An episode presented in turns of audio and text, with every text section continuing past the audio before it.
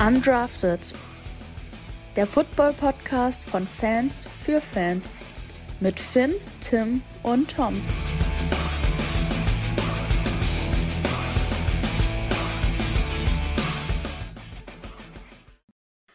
Moin und willkommen wieder mal zu einer neuen Folge hier bei uns bei Undrafted. Ähm, und auch endlich wieder dabei, äh, wir haben ihn schmerzlich vermisst eine Woche, ist Tom. Und bevor ich zur altbekannten Einstiegsfrage komme, deswegen erstmal die, die Frage an Tom. Tom, bist du gut aus dem Urlaub zurückgekommen? Jo, war super. Wir sind äh, heute Nacht erst gelandet, aber der Urlaub war super ähm, und ich fühle mich gut erholt. Perfekt, ist doch schön. Wo warst du? Ich war in der Türkei. Es war so ein, äh, ich sag mal, ein relativer billiger Urlaub, weil man in der Türkei eigentlich äh, sehr preiswertig Urlaub machen kann. Und ja, also war echt, war echt gut da. Wie ihr also hört, wir sind alle noch vom Chalet von Björn Werner noch weit entfernt, aber wir arbeiten alle dran. Ähm, genau. Kommen wir doch erstmal zu meiner Einstiegsfrage. Und zwar würde ich von euch beiden gerne wissen, das ist jetzt auch wieder ein kleiner Fun Fact äh, für unsere Hörer da draußen, von unseren drei Teams, Denver Broncos, Green Bay Packers und Minnesota Vikings, welches Team davon ist das jüngste? Das weiß ich tatsächlich. Ja, dann lass ja, auf jeden Fall nicht. Ja, auf jeden Fall nicht die Packers. Ah. Ähm, ich. Boah, keine Ahnung, was bei euch so abgeht, aber die Packers dürften es ja nicht sein. Ähm, ich würde tippen die Broncos, oder? Finn, willst du auflösen? Also, ich würde mich jetzt zumindest wundern, wenn es die Broncos wären, weil ich habe da vor einer Woche oder so habe ich da was zu gesehen, dass die Vikings das drittjüngste Team in der NFL sind und das siebtjüngste Team im gesamten US-Squad. Von daher tippe ich jetzt mal, dass das die Vikings sind. Ist auch richtig, ist aber deutlich knapper, als du jetzt vielleicht denken würdest. Äh, die Vikings sind 1961 gegründet worden, die Broncos 1960. Ach, in der Hinsicht ja. war das gedacht. Ja, dann habe ich die Frage falsch verstanden. Achso, okay. Nee, und ähm, die Packers sind tatsächlich 1919 schon gegründet worden. Ja, genau. Die Packers sind schon mega alt, ja. Ich habe äh, hab gedacht, welches Team das jüngste ist, vom Durchschnitt her. Ach so, nee, nee, nee. äh, das jüngste. Ähm, Aber dann war ich ja trotzdem richtig. Manchmal trotzdem... muss man, äh, manchmal ist es der beste Weg, äh, trotz Unwissenheit zu glänzen. Ja, das ist richtig. Ähm, genau. Wir haben ja letzte Woche ein Thema ähm, nach hinten geschoben, weil Tom nicht dabei war und das war die Vertragsverlängerung von Jair Alexander. Jetzt ist Tom wieder dabei. Tom, Stage is yours zur Vertragsverlängerung von Jair Alexander. Ja, finde ich sehr, sehr geil. Ist äh, so ziemlich mein Lieblingsspieler bei den Packers, muss ich sagen. Und ich finde es einfach mega geil, dass er verlängert hat. Äh, vier Jahre, 84 Millionen, werden die meisten jetzt mittlerweile schon wissen. Ähm, sind 21 pro Jahr. Und warum erwähne ich das nochmal? Einfach weil er jetzt der bestverdienste Cornerback in der NFL ist und für mich auch, ich sag mal, verdient. Für mich gibt es nur einen Cornerback, ähm, der genauso gut ist wie Jay Alexander, vielleicht ein Stückchen besser und das in meinen Augen, wenn dann Jalen Ramsey. Ähm, ja, also die beiden sind für mich äh, glasklar im Tier 1 der ähm, Cornerbacks und wenn man mal sieht, was äh, nächstes Jahr wieder für Wide Receiver auf Jay Alexander treffen werden, äh, zweimal gegen Justin Jefferson, einmal gegen Mike Evans, Garrett Wilson, Terry McLaurin, Stephon Diggs, CD Lamb, AJ Brown, Cooper Cup, Tyreek Hill. Ähm, das wären wirklich sehr, sehr schwere Duelle. Und äh, wenn man so einen tollen Shutdown-Corner an, äh, an, an, in seinem Backfield hat, in seiner Secondary, dann macht man sich auf jeden Fall deutlich weniger Sorgen. Und ich habe noch eine Statistik vom Jahr 2020. Wie alle wissen, letztes Jahr hat Alexander ähm, kaum spielen können, weil er verletzt war. 2020 äh, ähm, war er der beste Cornerback in der Burn Rate, also 2020. Ähm, die Burn Rate heißt für, also für Leute, die es nicht wissen, ähm, wenn ein Receiver dem äh, Corner oder Safety wegrennt ähm, und dabei mehr als 5 Yards Separation kreiert, dann ist der Cornerback geburnt. Und das ist bei Alexander in der gesamten Saison nicht ein einziges Mal passiert.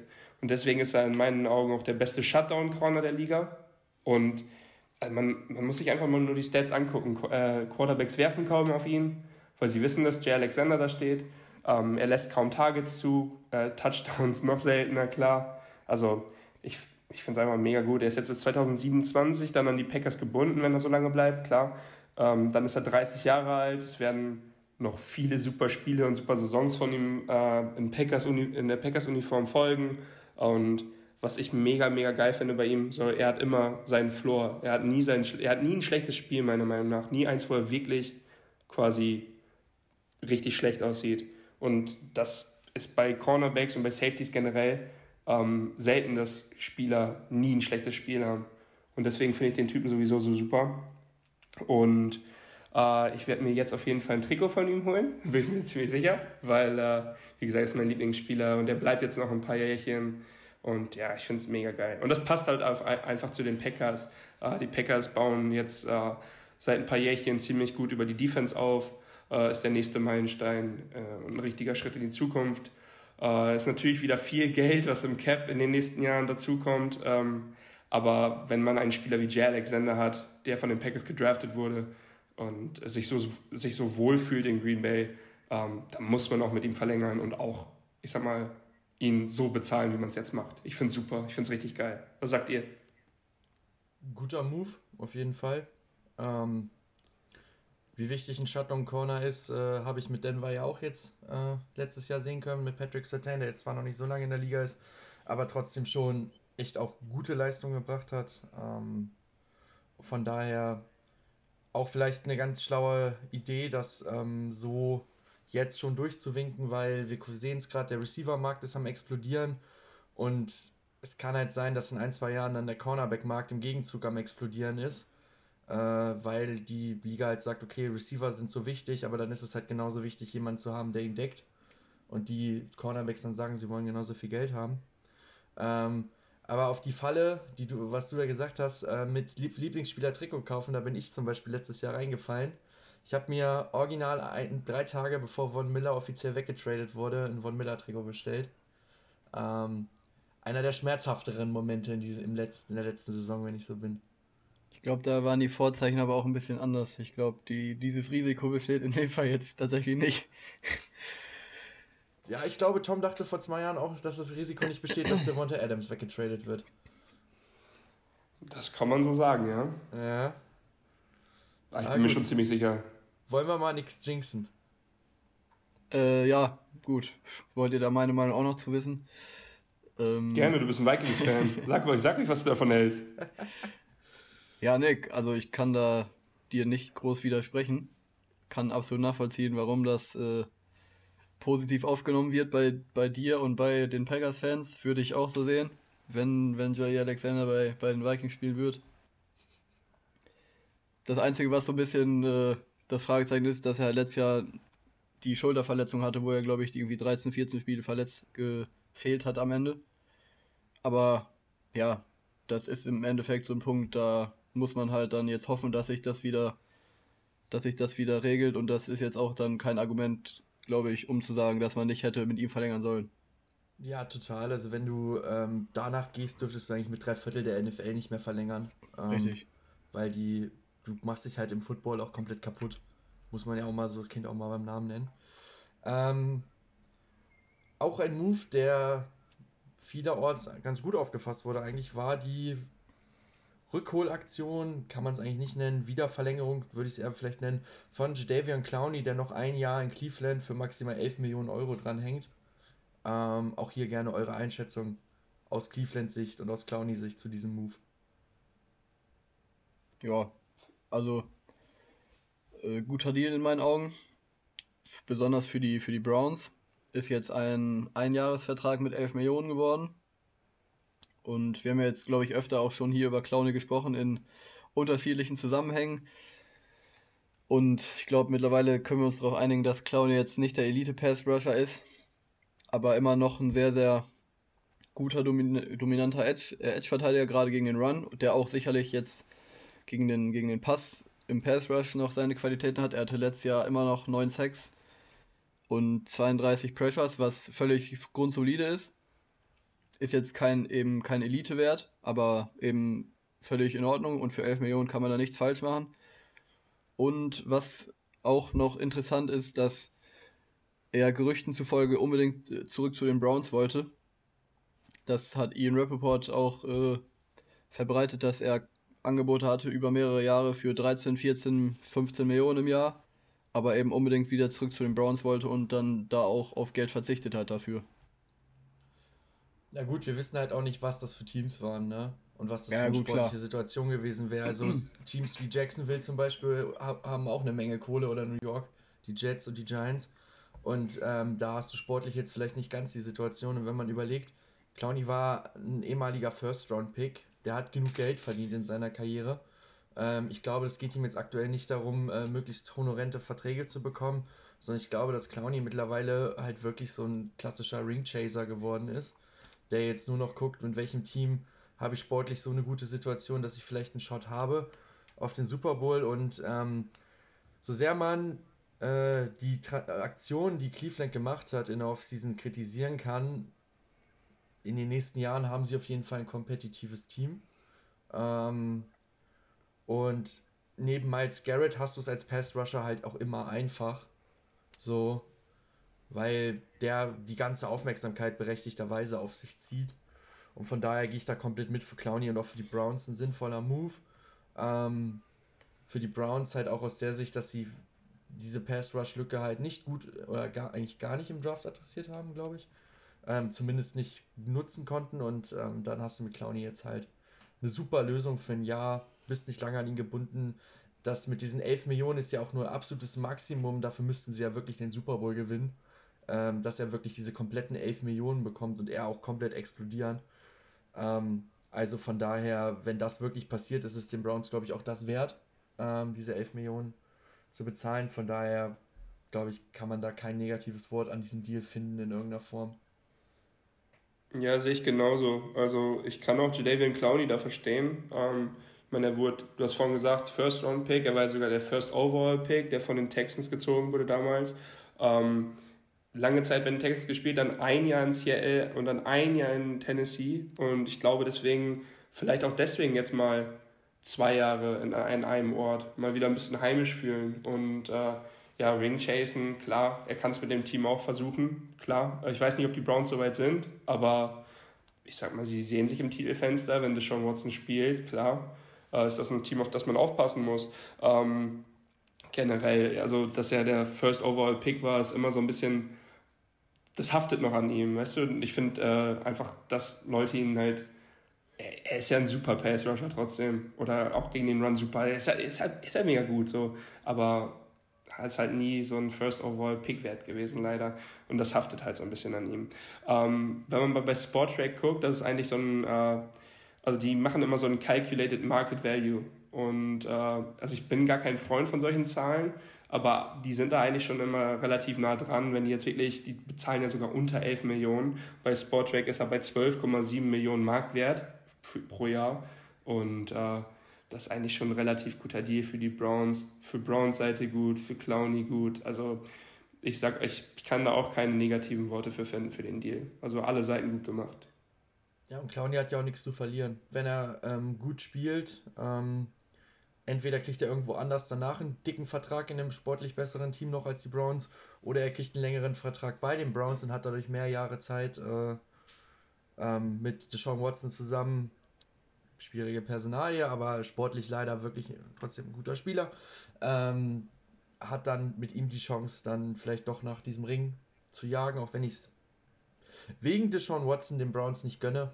Ähm, aber man kann es ja nicht ändern, ne? es ist sportlich und äh, was die Menschen dann machen privat, das sind dann leider auch zwei unterschiedliche Paar Schuhe. Ähm, von daher kommen wir mal zu einem anderen Thema. Und zwar Hard Knocks ist bekannt gegeben worden. Für alle, die Hard Knocks nicht kennen, die noch neuer im Football sind, ähm, das ist eine Sendung, eine Serie, die von HBO produziert wird und die ursprünglich mal angefangen haben damit, dass sie jedes Jahr in der Off-Season zu einem Team gegangen sind und die sozusagen bei ihrem Vorbereitung auf die Saison begleitet haben. Ähm, es gab dabei gewisse Voraussetzungen, dass man auch Teams dazu zwingen konnte, dass sie das machen, weil die meisten Teams nicht ganz so happy damit sind, wenn dann ein Kamerateam 24-7 auf dem Gelände ist und auch jeden Streit filmt und jede Diskussion und So, das ist hier, dringt dann ja auch alles nach außen und führt dann auch vielleicht zu, äh, zu schlechter Media. Ähm, das war zum Beispiel, konnte man, konnten Teams, also die eine Bedingung, wie du da rauskommen konntest, war, wenn ich es noch richtig im Kopf habe, dass du einen neuen Cheftrainer hattest. Ähm, dann konntest du raus. Und ähm, du konntest aber, wenn du das nicht hattest und fünf Jahre nicht mehr bei Hard Knocks warst, konntest du gezwungen werden, es zu machen. Ja, ganz ähm, ja, das gilt ja, das gilt ja für die, für die Preseason Hard Knocks, glaube ich, ne? Genau, genau. Da sind ja dann auch so Sachen wie, du darfst nicht in den Playoffs gewesen sein in den letzten zwei Jahren und sowas, das zählt da ja auch alles jetzt. Also da gab es mehrere Voraussetzungen. Genau, es gab halt so, so einen ganzen Katalog und dann konnte man am Ende sagen, Team A, B, C, euch können wir theoretisch zwingen und wir wollen jetzt Team B haben, egal was ihr sagt. So. Und ähm, letztes Jahr war es dann erstmals so, dass auch in der Saison ein Team mit den Indianapolis Colts äh, begleitet wurde von der Hard Knocks Crew. Wie da jetzt die Voraussetzungen sind, das weiß ich jetzt ehrlich gesagt nicht. Ich glaube, das ist noch gar nicht wirklich an die Öffentlichkeit gedrungen, ähm, was da jetzt so die Voraussetzungen sind für in der Season. Ähm, aber dieses Jahr sind es die Cardinals, die in der Saison das Hard Knocks Team sind. Wenn ich es richtig im Kopf habe, ist das Hard Knocks Team für vor der Saison jetzt noch nicht bekannt gegeben worden, oder? Doch, die Lions.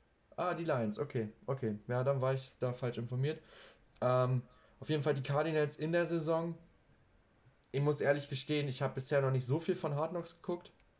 Ähm, weil ich bin dann eher so der, und äh, ich weiß von Tom, weil wir im Vorgespräch auch drüber geredet haben, dass es bei ihm genauso ist. Ähm, die sind da eher so die, die dann so die Clips gucken auf Social Media. Wie sieht es da bei dir aus, Finn? Guckst du Hard Knocks? Ja, ich habe ich hab mal immer mal wieder irgendwie so reingeguckt in Folgen. Aber irgendwie war es dann auch immer mal zeitlich schwierig, dass ich dann mir so eine komplette Hard Knock Serie aus dem Jahr angeguckt habe. Aber die Clips, die, die kriegt man ja äh, gezwungenermaßen fast schon im Internet präsentiert. Von daher habe ich da auch sicherlich schon ein paar Sachen von gesehen. Und sind ja auch teilweise ganz lustige Sachen dabei, das muss man ja auch sagen. Ja, teilweise ja, genau. Clips dabei, die äh, echt in, auch in die Geschichte eingegangen sind. Ich erinnere mich an JJ Watt, wo er da den, den Running Back komplett zerstört äh, bei den Texans. Das war, glaube ich, sein erstes Jahr. Bis heute ein legendärer Clip. Ähm, genau.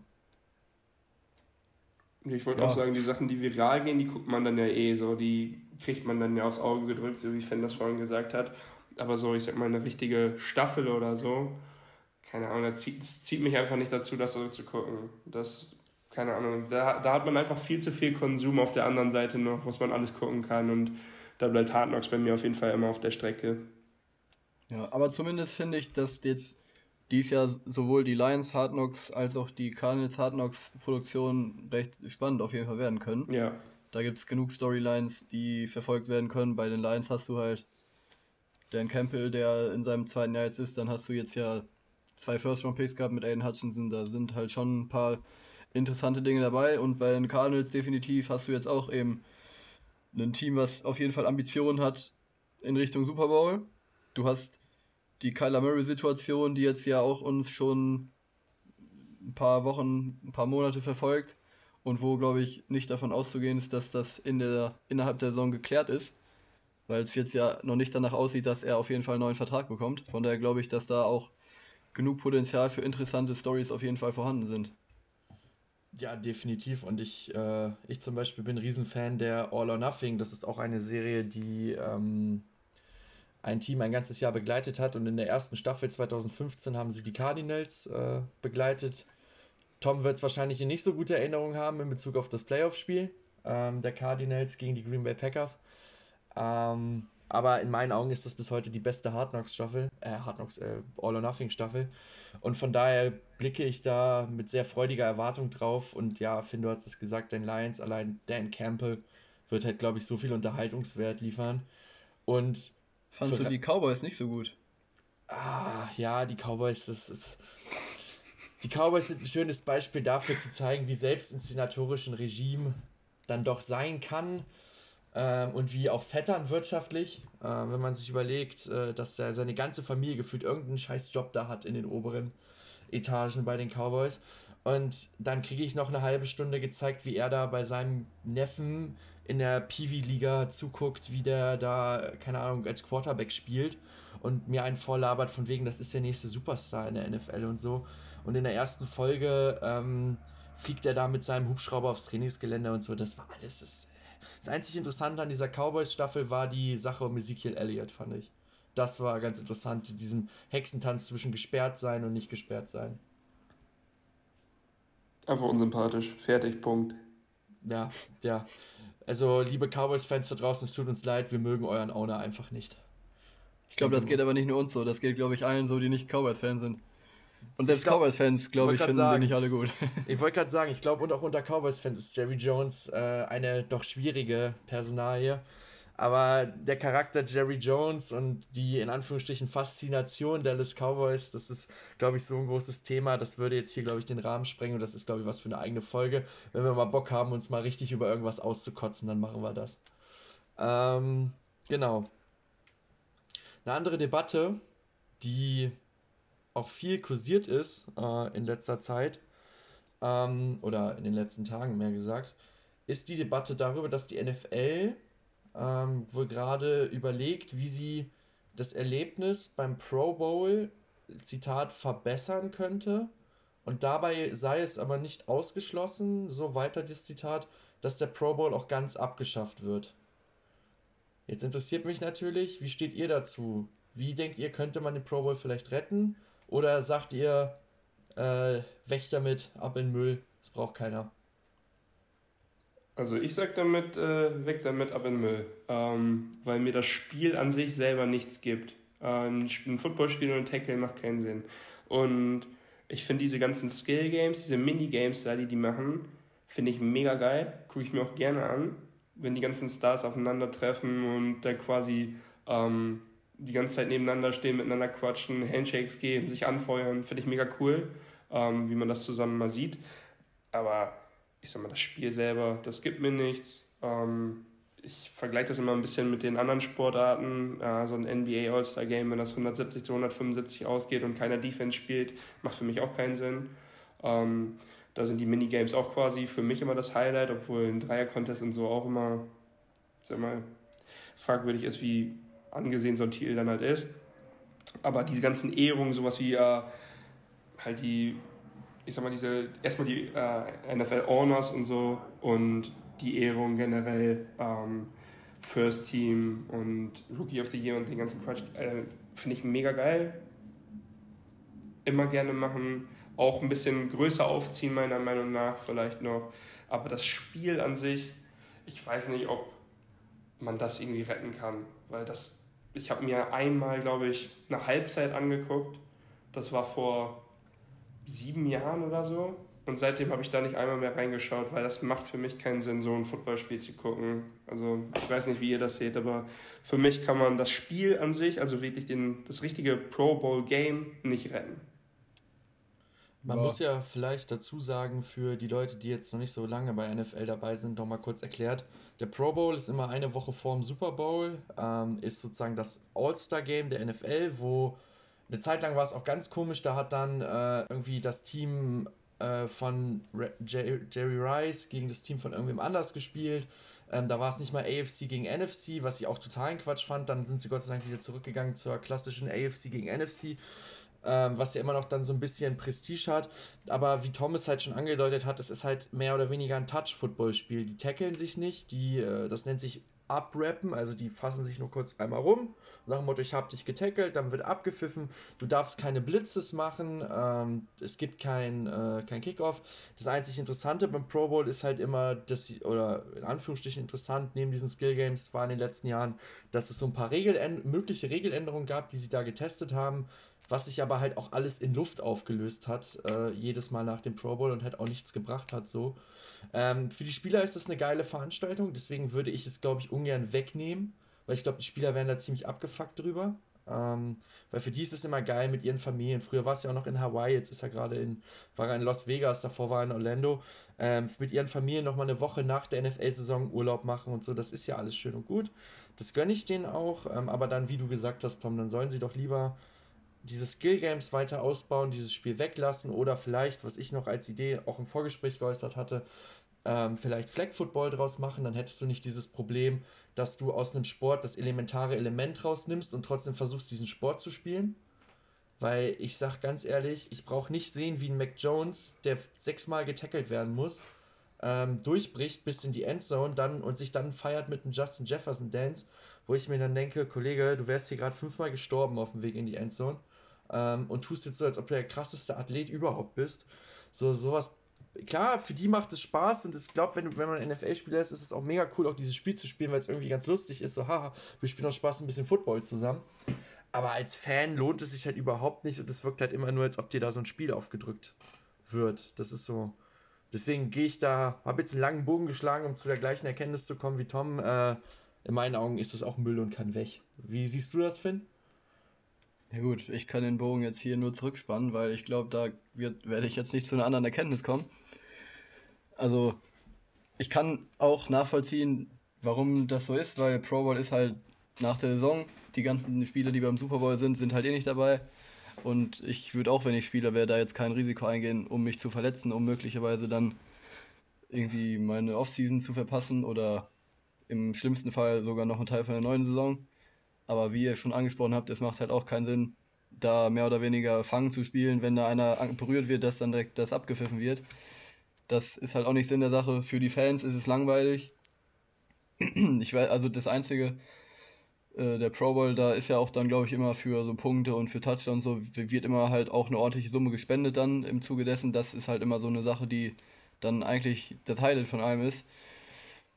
Ähm, wir haben ja jetzt der Punkt, warum wir überhaupt darüber sprechen und äh, warum das jetzt wieder aufkommt, ist, dass gestern hat, glaube ich, das Owner-Meeting angefangen.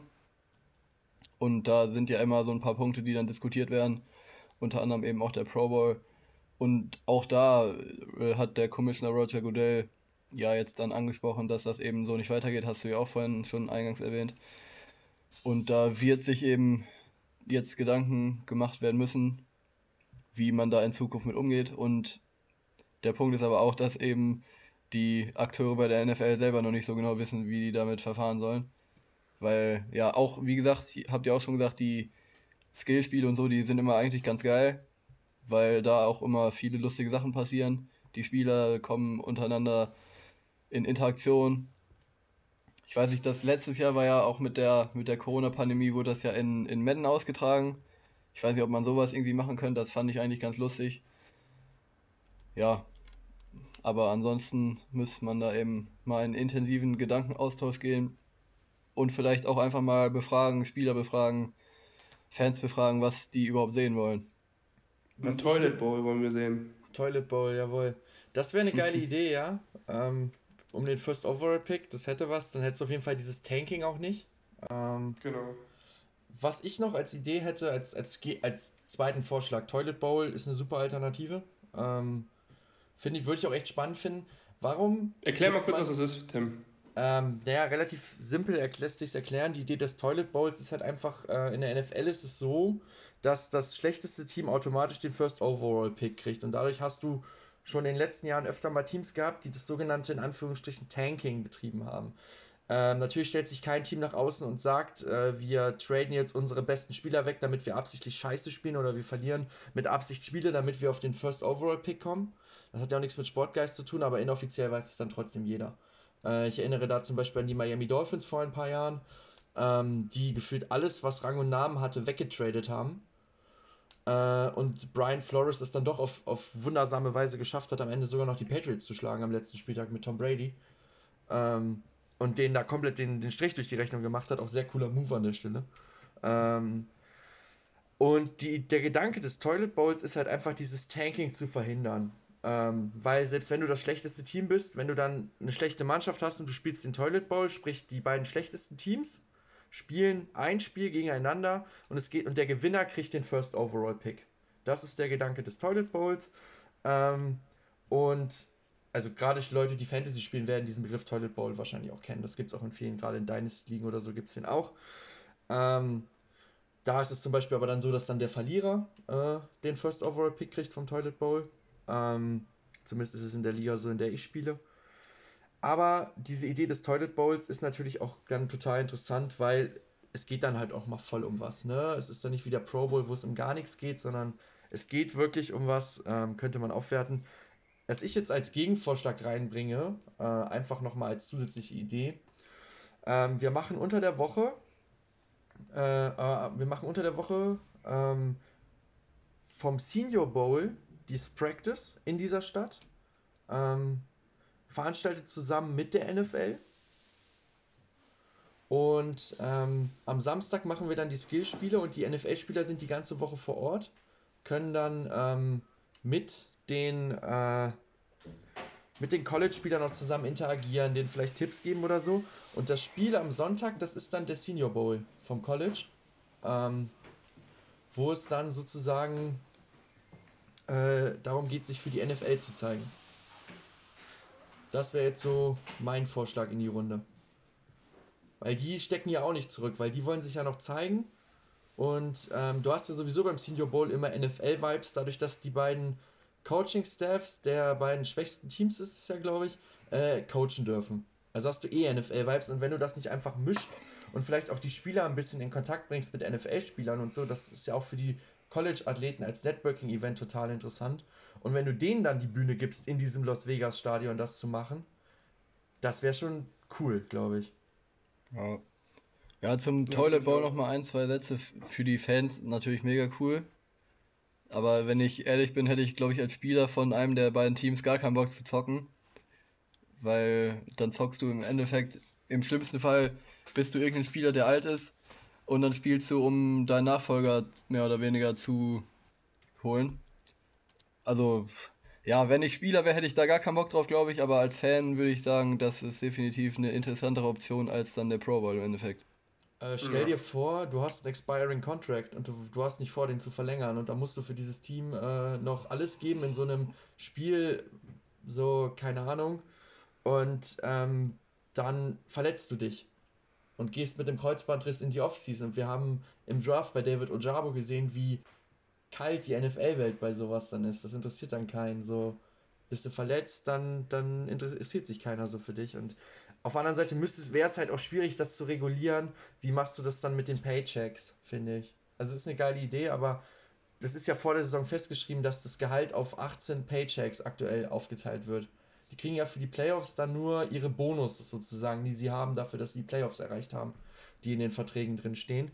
Ähm, und du müsstest dann ja sozusagen auch sogenannte Toilet Bowl Bonuses noch in Boni noch in den Vertrag eintragen.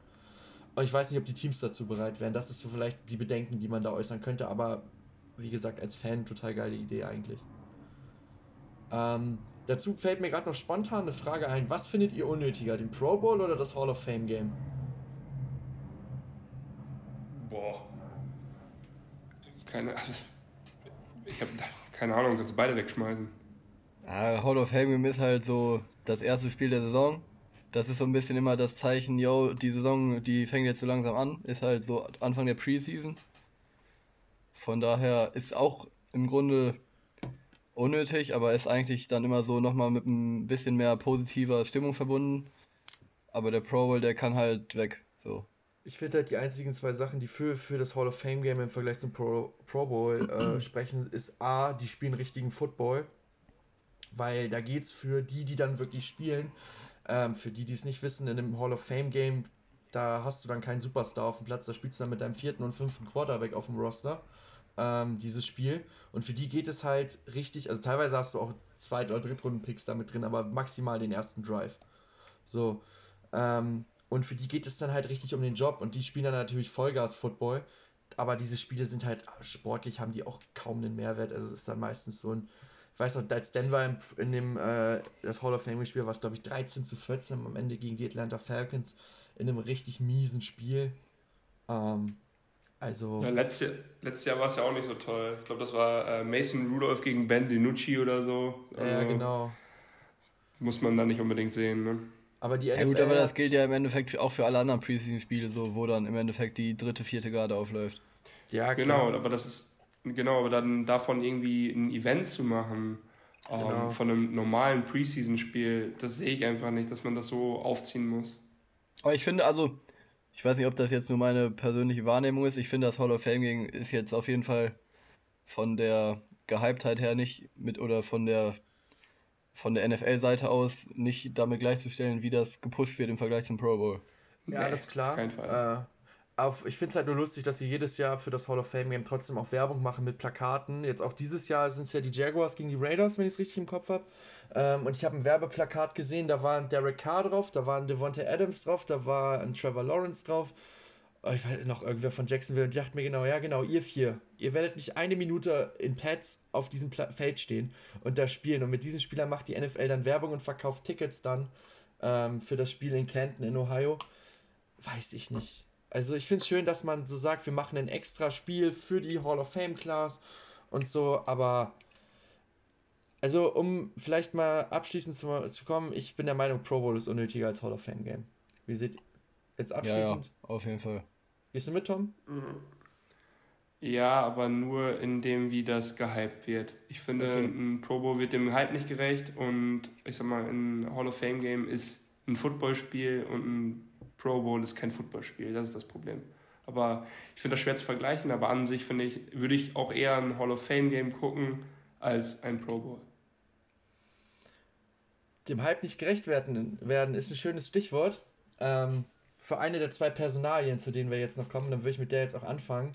Und zwar zu Baker Mayfield, aktuell noch Quarterback bei den Cleveland Browns und auch ehemaliger First Overall Pick vor ein paar Jahren ähm, durch die Verpflichtung oder den Trade für Deshaun Watson jetzt natürlich in Ungnade gefallen. Und ähm, wir wollen jetzt mal so ein bisschen überlegen, wie könnte es für ihn und dann kommen wir danach auch noch zu Jimmy Garoppolo von den San Francisco 49ers, wie könnte es für diese beiden Quarterbacks äh, weitergehen?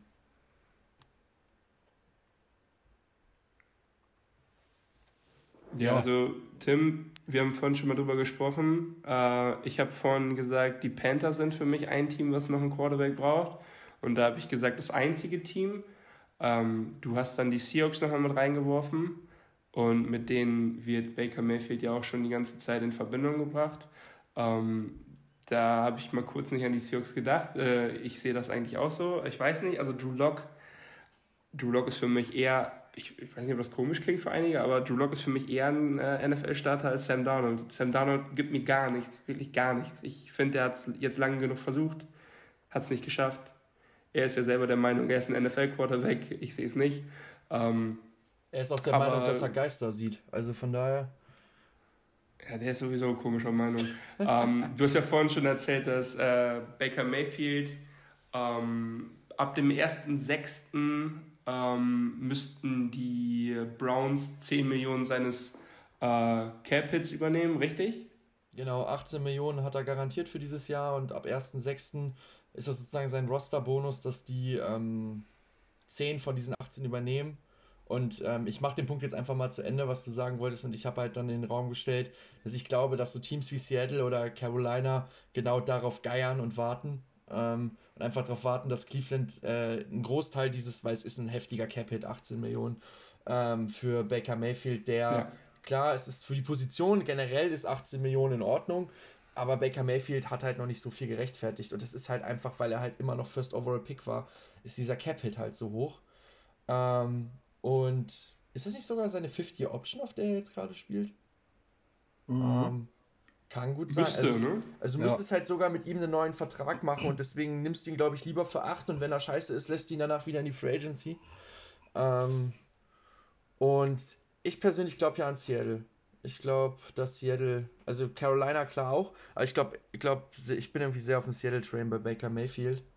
Ähm, weil ich, ich glaube, dass ähm, Seattle könnte an beiden interessiert sein, sowohl an Jimmy G als auch an ähm, an Kollege Mayfield, aber ich glaube, äh, Jimmy G werden sie nicht bekommen, einfach aufgrund der Tatsache, dass der bei den 49ers unter Vertrag ist in derselben Division.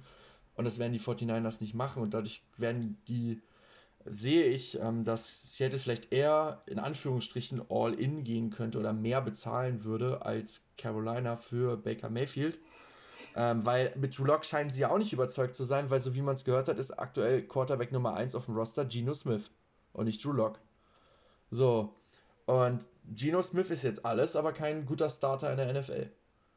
Und ich glaube, dass Pete Carroll schon gerne einen Quarterback hätte, ähm, mit dem er auch ein bisschen competen kann. Und wenn er Baker Mayfield hinkriegt, ich erinnere an das eine Jahr oder das, dieses Dreivierteljahr, als sie Hugh Jackson rausgeschmissen haben, ähm, da hat er ja wirklich performt, Baker. Und ähm, deswegen, also wenn du, wenn er in guten Umständen ist, dann kann er es ja auch.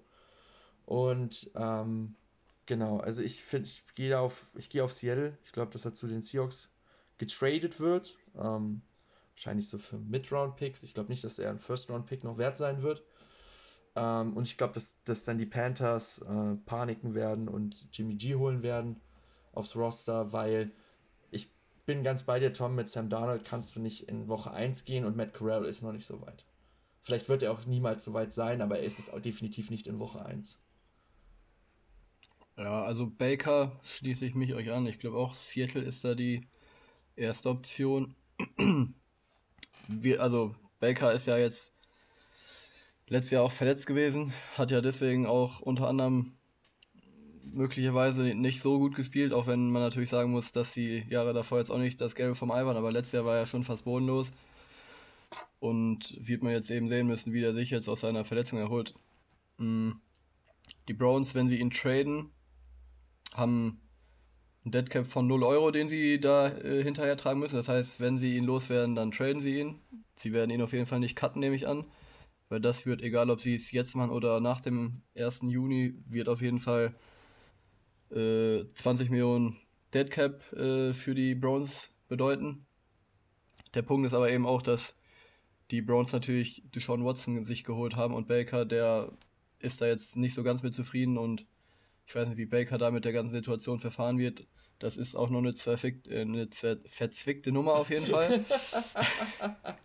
da war der freudsche Versprecher, Finn. Ja, weiß jetzt nicht, warum du jetzt hier lachst. Äh, ist mir gar nicht aufgefallen. Ähm, ja, sonst glaube ich, zu Baker habe ich jetzt auch nicht mehr viel zu sagen.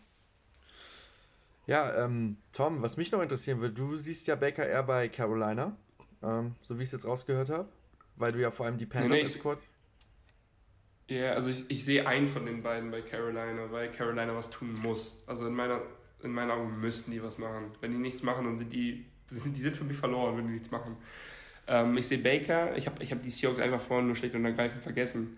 Ich sehe Baker auch in, eher in Seattle, weil das ist das, was die Medien sagen, das ist das, was, ähm, ich sag mal, aus der kleinen Bubble in Seattle kommt, das ist das, was aus der Bubble der äh, NFL-Analysts kommt. So, ich sehe Baker, wenn dann auch bei Seattle, weil, ähm, wie du gesagt hast, Jimmy G werden die Seahawks nicht bekommen, weil er bei den 49ers spielt in derselben Division. Ähm, aber das würde ja eigentlich gleichbedeutend sein für mich, dass äh, Jimmy G nach Carolina gehen müsste. Ich weiß aber auch nicht, ob das passieren könnte. Ich ähm, weiß auch nicht, ob schon die Panthers, das, die Panthers haben immer noch Darnold, die werden jetzt nicht noch einen Quarterback traden, ein Jahr danach, glaube ich. Und mhm. die haben ja jetzt auch gerade sich Matt Corral gedraftet und ich glaube, dass sie vielleicht erstmal wieder mit Darnold in die Saison gehen und wenn der halt nicht funktioniert, dann setzen sie auf Matt Corral und gucken mal, was der so im Tank hat. Ja, ich kann halt Matt Cool auch retten, ne? Wenn, ja, wenn ich, ich kann das null nachvollziehen ja, was heißt, ich, ich kann es auch nicht wirklich nachvollziehen, aber wie gesagt, wenn äh, Corral auch nur ansatzweise gute Flashes zeigt. Ich erinnere zum Beispiel an ähm, das erste Julok-Jahr, mm, wo er reinkam, ich glaube, und noch sechs Wochen gespielt hat und die Broncos 5 und 1 gegangen sind. Und ganz viele in Denver dachten, oh Gott, wir haben unseren neuen Peyton Manning gefunden. Weil die haben halt ein sehr simples, gutes Scheme mit ihm gespielt, wo er nicht viel machen musste.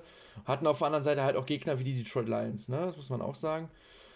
Und ähm, wenn Corell ansatzweise so gut aussieht, kann ich mir vorstellen, dass das Rule zumindest noch ein Jahr mehr dem, als Headcoach erkauft.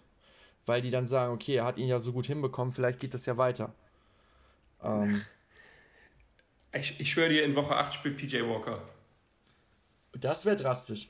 Das wäre drastisch, ja, das ist, wenn, wenn ja, und genau so sehe ich das. Das halt auch nicht, das haben wir auch letzte Saison gesehen. Und Natürlich nicht ist es nicht das, da ist es keiner. Aber ich würde eher, Matt Corell, würd eher Matt Corell die Saison geben, um zu gucken, als dass ich dann äh, Matt Corell rausnehme nach ein paar Wochen und dann PJ Walker reinhaue, weil bei PJ Walker weiß ich halt, was ich bekomme. Bei Matt Corell ist zumindest noch so ein bisschen ungewisser da als Rookie. Naja, mit PJ Walker bekommst du immerhin den Star Quarterback der Houston Roughnecks. Unterschätzt das mal bitte nicht. ich habe das auch nur gesagt, um endlich ihr mal zu sagen, wie scheiße die Panthers sind in ihrer Quarterback-Situation. Kleiner Panthers-Friend also, an der Stelle. Wenn die Panthers für Baker oder Jimmy traden, dann war es das komplett. Weil dann haben die halt, ich weiß nicht, was hat äh, Was hat Donald für ein, für ein, für ein Cap-Hit nächstes Jahr? Boah. Weiß das einer von euch zufällig? Da weiß ich jetzt ehrlich gesagt nicht. Also erstens hast du halt in zwei Jahren hintereinander für zwei Quarterbacks getradet, die halt einfach nicht die Lösung sind, offensichtlich. Außer Baker rasiert er jetzt komplett. Das will ich jetzt gar nicht irgendwie in Frage stellen. Aber ich gehe nicht davon aus. Und dann hast du halt aber auch noch zwei Quarterbacks auf dem Roster, die insgesamt dann. Fast 19 also, Mille.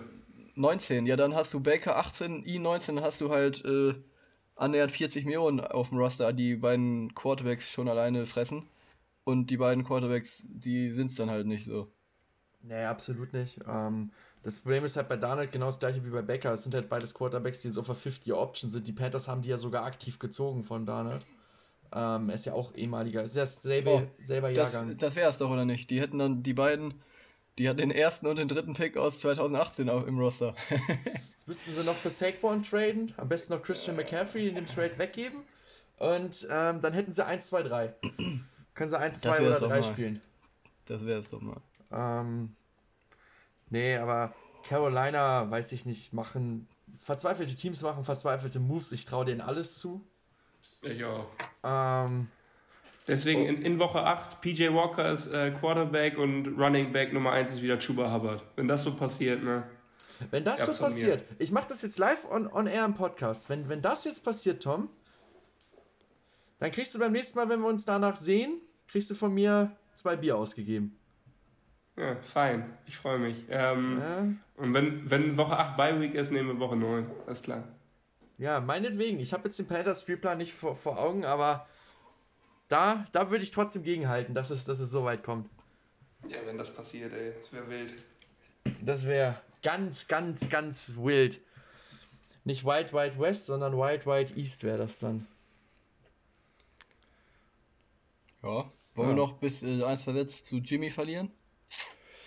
Auch wenn das eben schon so ein bisschen angeklungen ist. Naja, für Jimmy ist es halt, kannst du halt sagen, es ist alles so ungefähr optimal beschissen gelaufen, wie es nur hätte laufen können.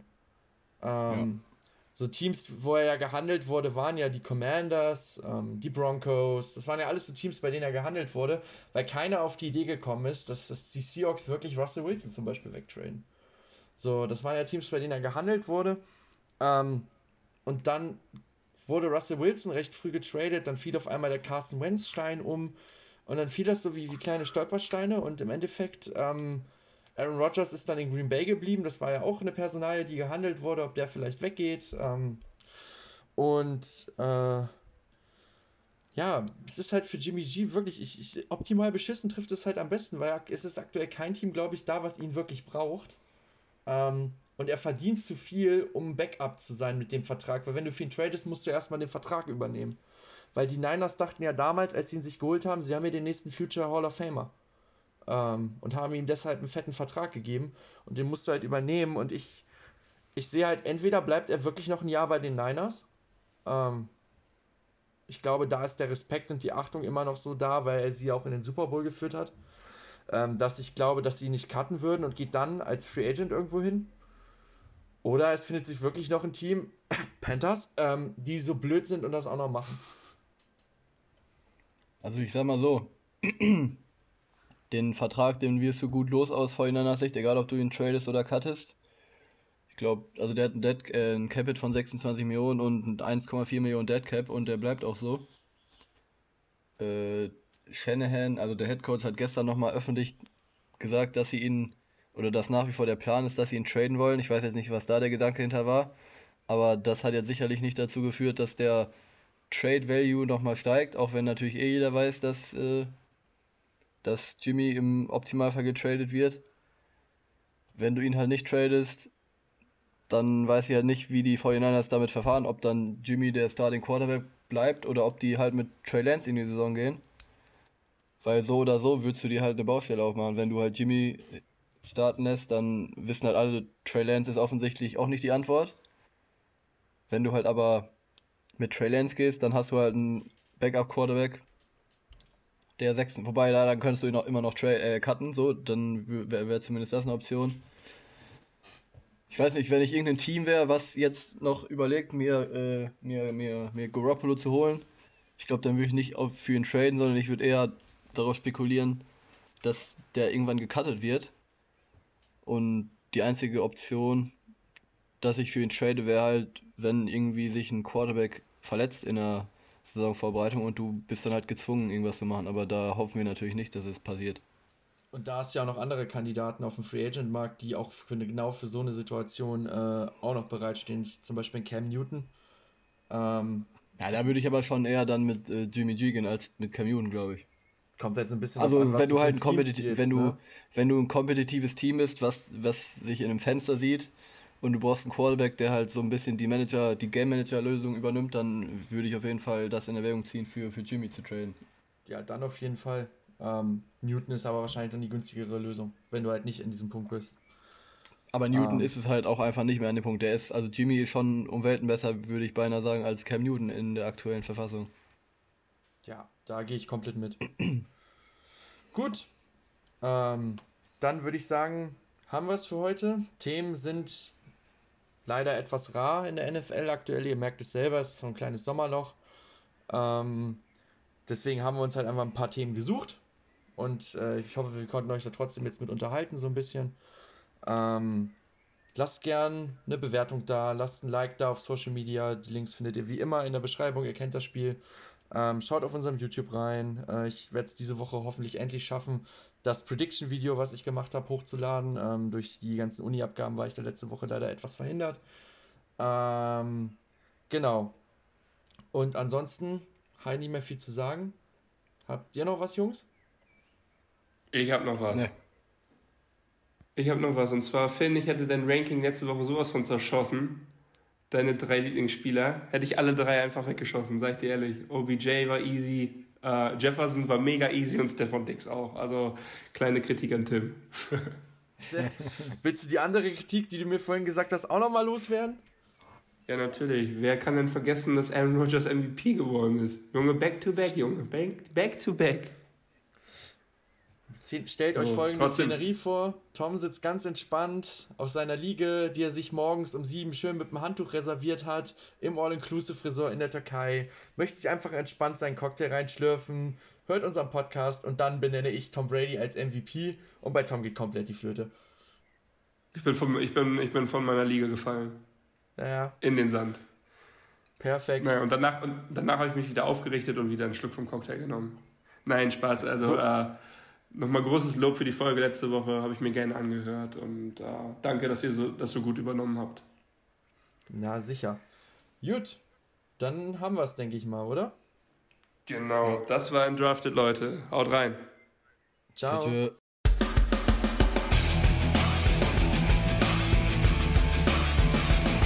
Undrafted.